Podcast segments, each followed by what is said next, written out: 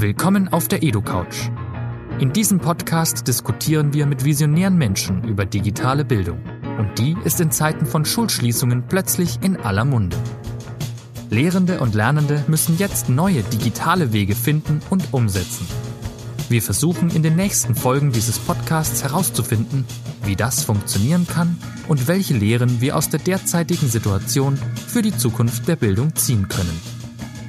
Die EduCouch ist ein Format des Instituts für digitales Lernen, dem Think Tank der digitalen Bildungsrevolution.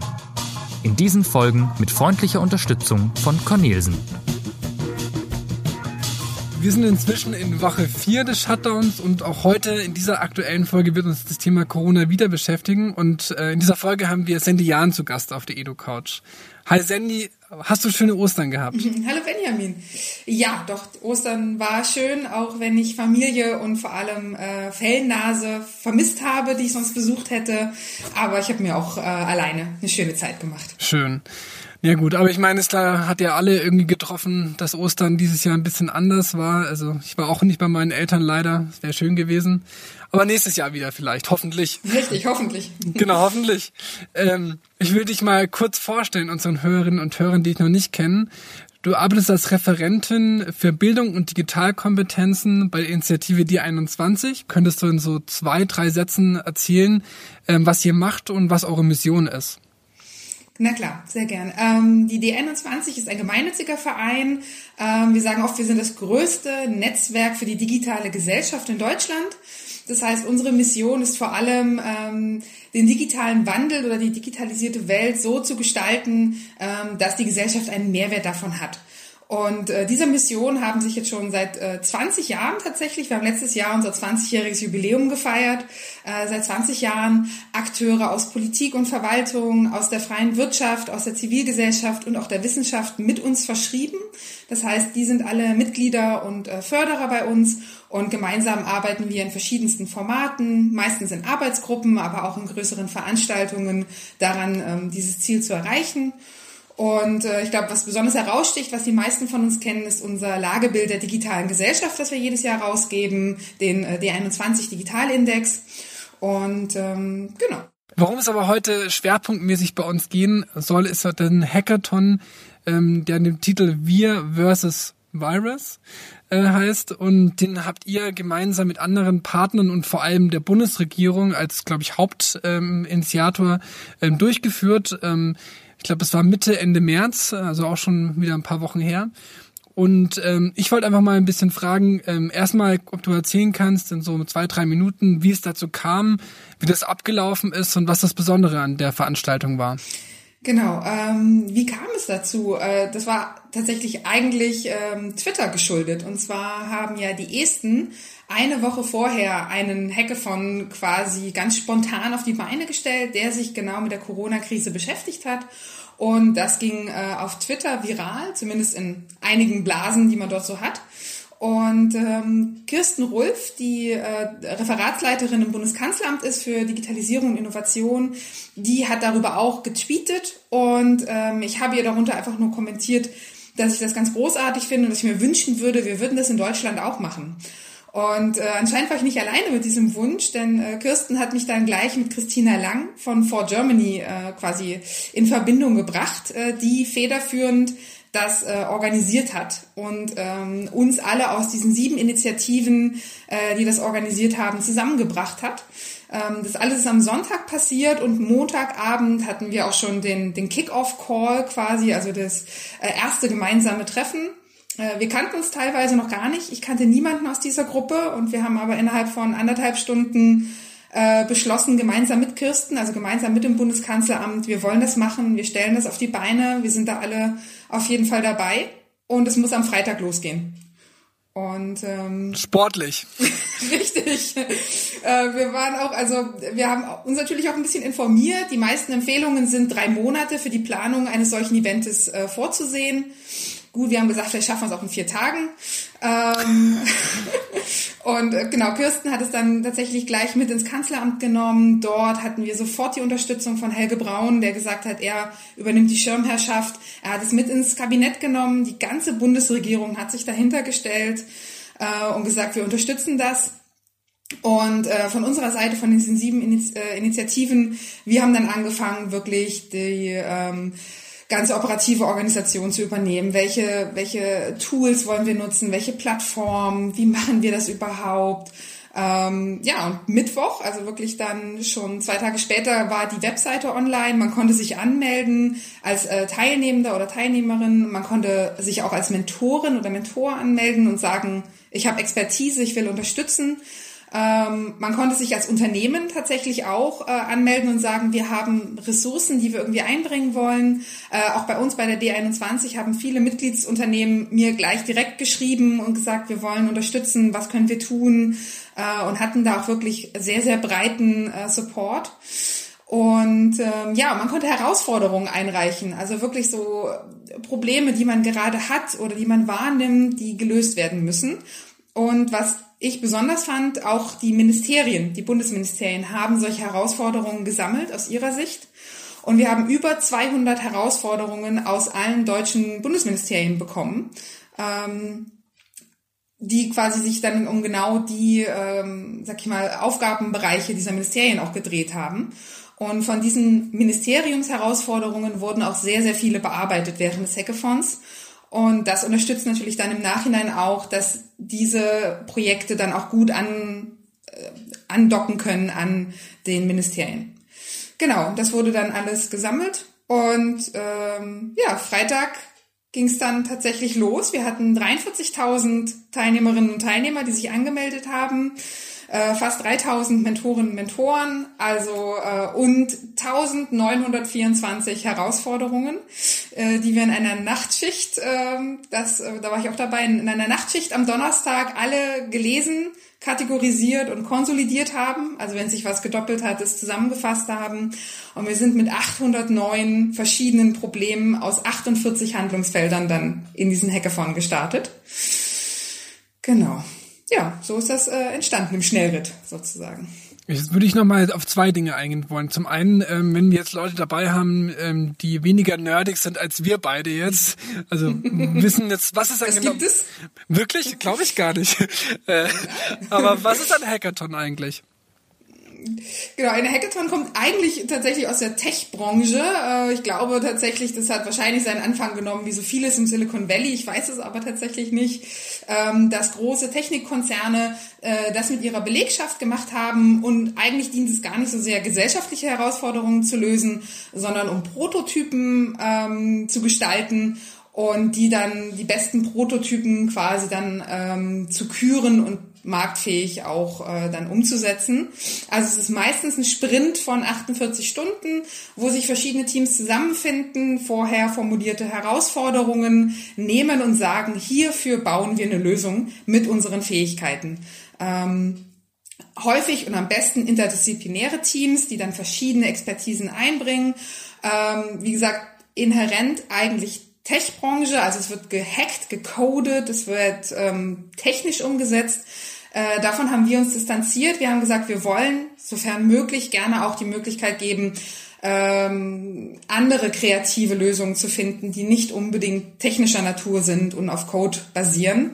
Ähm, genau, also das ist eigentlich ein, ein Hackathon. Okay.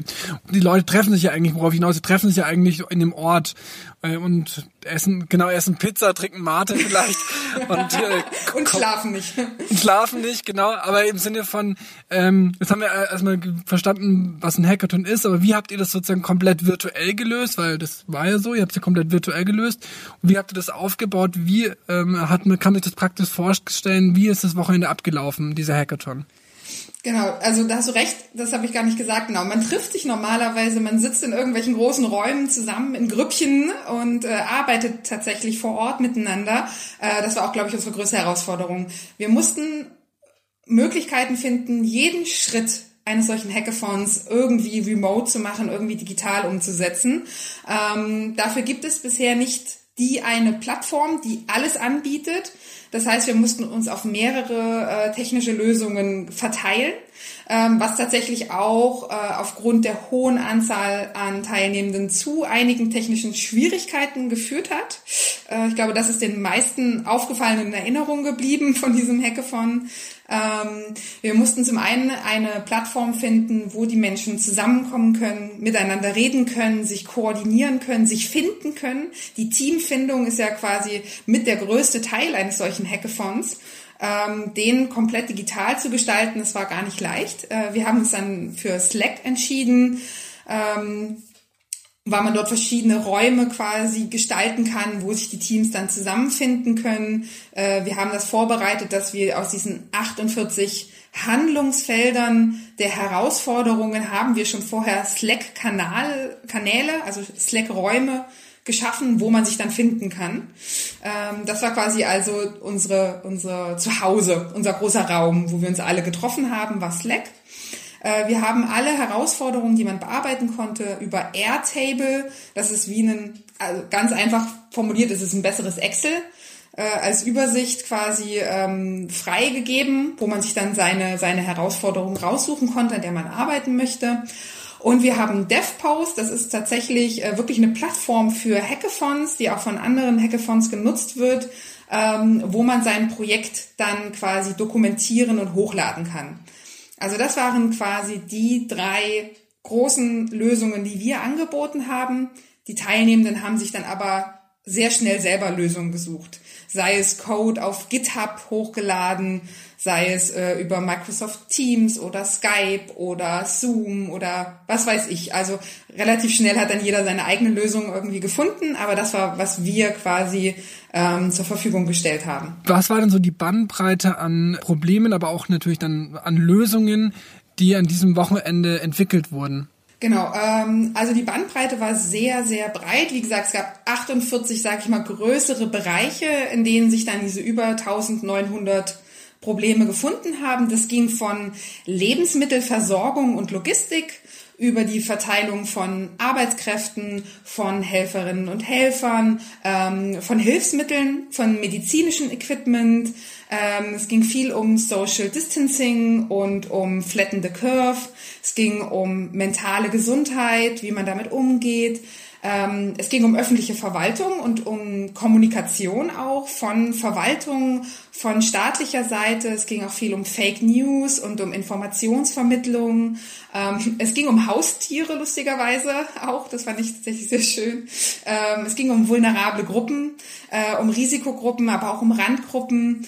Ähm, es ging um Krankenhausauslastung, es ging um Forschung.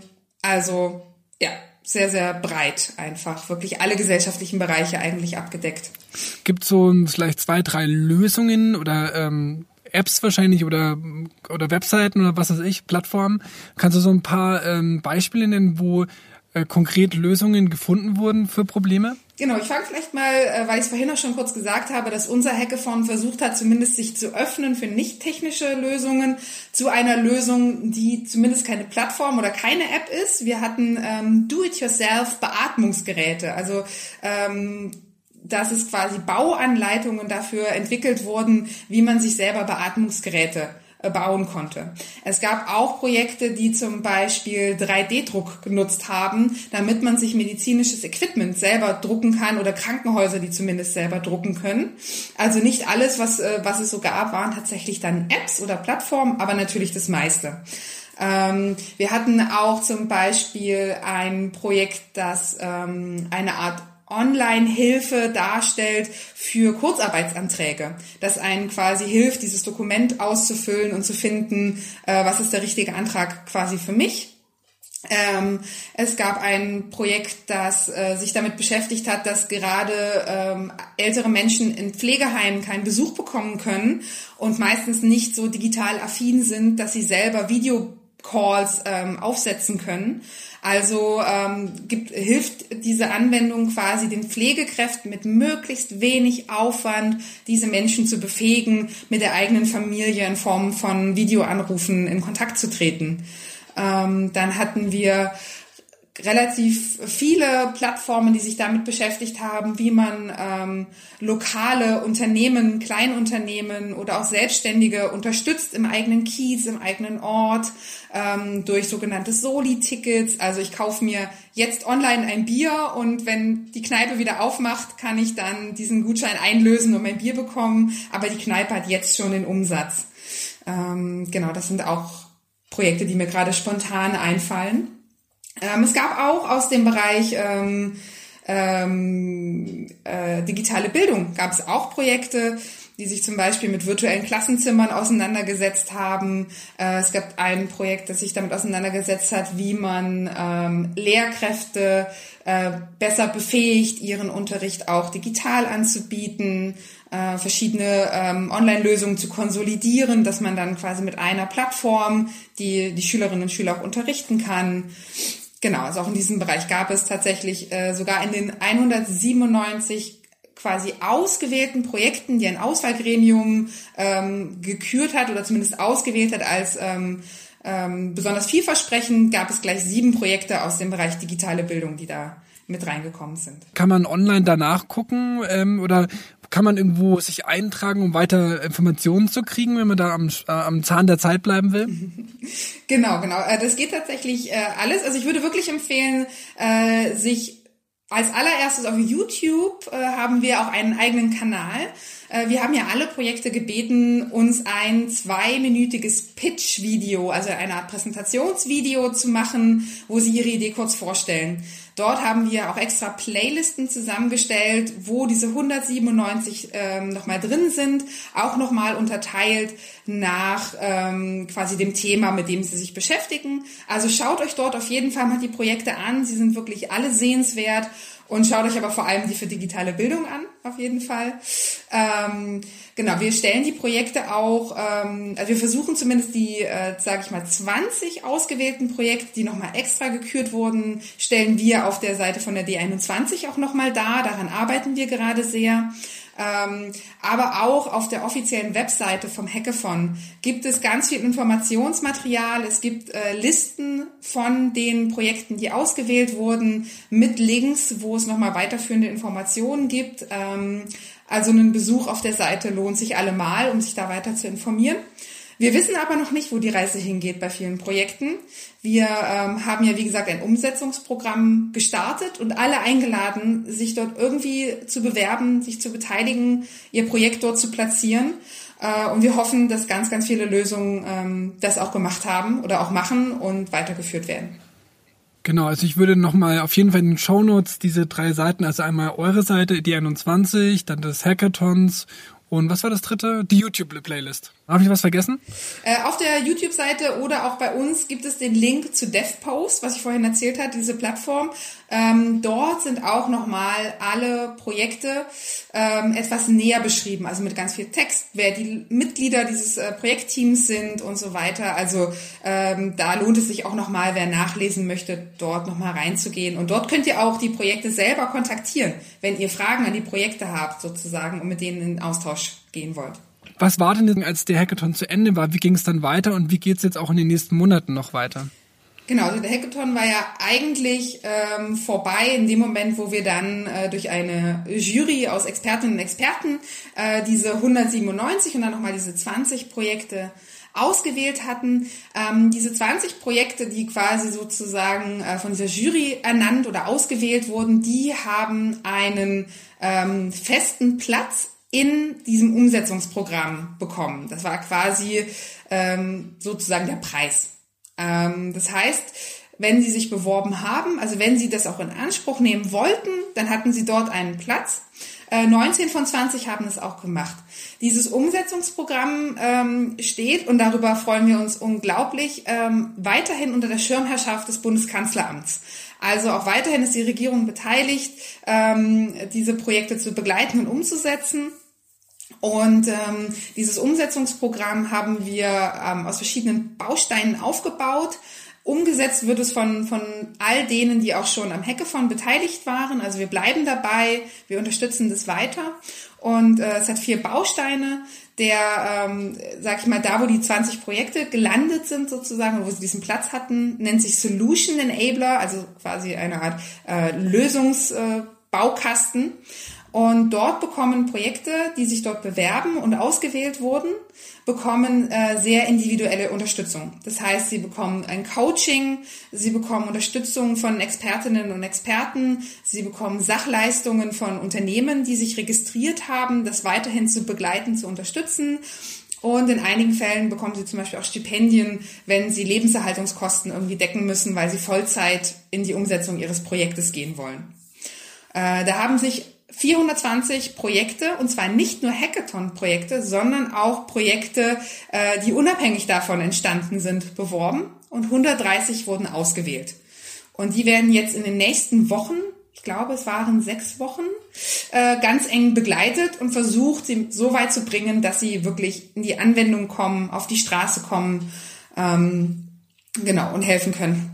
Und die anderen Bausteine, nur ganz kurz, ist zum einen das Community Management, weil wir haben auf Slack, hatten wir am Ende über 28.000 Personen, die an Lösungen gearbeitet haben.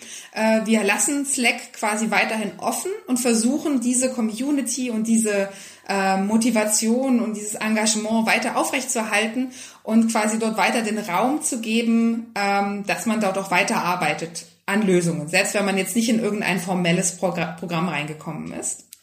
Ähm, dann haben wir ein Crowdfunding-Projekt gestartet. Es nennt sich Matching Fund. Da ähm, sammeln wir zum einen quasi Geld, Spendengeld und zum anderen haben Projekte die Möglichkeit, sich zu präsentieren. Und du und ich, wir könnten sagen, das Projekt finde ich super. Da spende ich jetzt mal 50 Euro. Und dann würden diese 50 Euro nochmal quasi aufgestockt aus Geld äh, von diesem Fund sozusagen. Ah, cool. Genau, das heißt also, dass wir auch wirklich äh, ganz, ganz breit die Möglichkeit geben, Projekte zu unterstützen, die man super findet. Und ähm, es wird noch einen quasi Fast Track für 10 bis 11 Projekte geben, äh, die innerhalb von ganz, ganz kurzer Zeit jetzt auf die Straße gebracht werden müssen. Das ist aber noch in Arbeit sozusagen. Aber ich merke so, das ist alles sehr dynamisch, ähm, auch alles äh, wirklich quasi gerade eben passiert da gerade extrem viel. Richtig. Ähm, das heißt, wer sich da informieren will, bleibt wahrscheinlich einfach auf den Kanälen mit euch verbunden. Und ich habe noch eine Sache, ist mir noch gerade eingefallen. Du hast in unserem Vorgespräch kurz gesagt, dass eine Lösung sogar schon angewandt wurde im Arbeitsministerium. Kannst du das kurz erzählen? Weil das ist ja wahnsinnig konkret schon. Das ist vielleicht ganz cool als Beispiel. Genau, äh, nicht im Arbeitsministerium, aber quasi für die äh, Agentur für Arbeit. Ähm, wenn man dort sein, ah ja, genau, genau, wer, wer, sein Kurzarbeitergeld beantragen möchte, der äh, findet auf dieser Seite quasi ganz unten, es nennt sich UDO, also also u-do. Und ähm, das ist quasi eine äh, Unterstützung beim Ausfüllen dieses Antrags. Wir alle wissen ja, Anträge sind recht kompliziert äh, immer noch und dieses, ähm, diese Anwendung hilft einem quasi dabei, seinen Antrag auf Kurzarbeitergeld auszufüllen. Ähm, das ist also quasi dort schon implementiert und ähm, ja, ein gutes Beispiel dafür, wie schnell es gehen kann. Super, noch eine aller, allerletzte Frage habe ich noch. Was hat dich eigentlich äh, am meisten beeindruckt an, an dem Wochenende, an dem Hackathon und was ist vielleicht auch äh, hängen geblieben? Bei mir persönlich hat mich wirklich am meisten beeindruckt, ähm, wie freundlich alle waren. Also wie solidarisch, aber auch einfach wie rücksichtsvoll und unterstützend. Also das Internet äh, ist ja nicht immer bekannt dafür, nur die besten Seiten im Menschen hervorzubringen, und dieses Wochenende hat mir wirklich gezeigt, dass es aber doch sehr, sehr viele wunderbare Seiten an Menschen gibt und die sind alle wirklich zutage getreten. Ähm, ich habe ja kurz gesagt, wir hatten einige Schwierigkeiten, weil alles so dynamisch war, weil alles so schnell gehen musste, weil wir so viele Menschen hatten, die mitmachen wollten. Und äh, das ging nicht alles reibungslos. Äh, aber anstatt uns Vorwürfe zu machen oder aggressiv zu reagieren, haben wir eigentlich nur Unterstützung und, und äh, Geduld erfahren. Man hat sich gegenseitig geholfen. Unsere Moderatorinnen und Moderatoren mussten fast gar nichts machen, weil die Teilnehmer sich quasi selbst moderiert haben und unterstützt haben und ihre Fragen beantwortet haben. Ähm, also das war wirklich quasi Internet äh, in seiner besten Form dieses Wochenende und das ähm, ja, das hat mich sehr froh und glücklich gemacht. Das klingt total schön und vor allem äh, motivierend und damit würde ich eigentlich auch schon unsere EduCouch schließen. Ich danke dir, Sandy, für den Einblick in das spannende Projekt, was du da irgendwie durchgeführt hast oder ihr durchgeführt habt und ähm, wie gesagt, habe ich, hab ich schon gesagt, wer sich da informieren will, hat äh, hier unter den, dem Podcast in den Shownotes die Möglichkeiten weiter zu lesen und sich weiter zu informieren. Danke dir, Sandy. Ich danke dir für das schöne Gespräch. Bis bald. Tschüss. Tschüss. Wenn euch die EduCouch gefallen hat, abonniert sie gerne und empfiehlt sie weiter. In den nächsten Folgen erwartet euch wieder spannende Themen, zum Beispiel eine internationale Perspektive auf das Thema Corona und Homeschooling. Das war's mit der EduCouch. Wir bedanken uns beim Cornelsen Verlag für die freundliche Unterstützung dieser Ausgabe. Bis zum nächsten Mal.